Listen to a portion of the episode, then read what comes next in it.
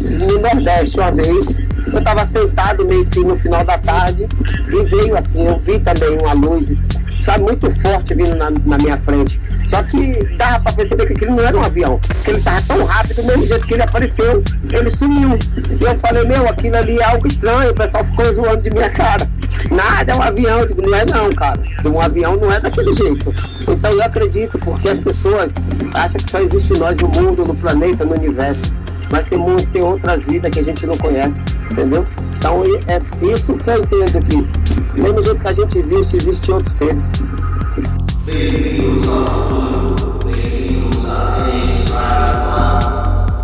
E eu sou Léo Loyo, diretamente de Recife, Pernambuco, Brasil, para todo o mundo. Bem-vindos todos a Linux Radio One Podcast.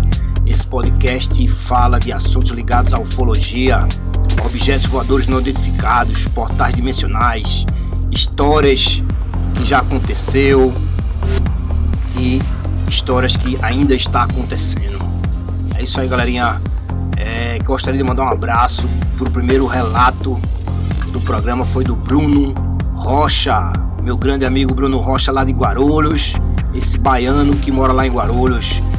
Valeu, grande Bruno.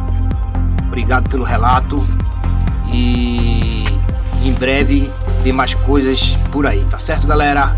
Então, quem quiser conectar também no Instagram, vai lá e procura Linux Entretenimento manda um alô, se quiser trocar uma ideia, a gente troca uma ideia, fala alguma história, tá aberto aí pro pessoal, beleza? E cada episódio vai ter o. Vou postar é, coisas relacionadas aos episódios, beleza? Então vamos que vamos, galerinha.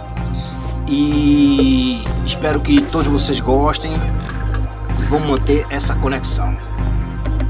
E gostaria também finalizar mandar um grande abraço pro meu amigo George, esse aí, esse grande produtor de música eletrônica que mandou esse sampler para Linux Radio One.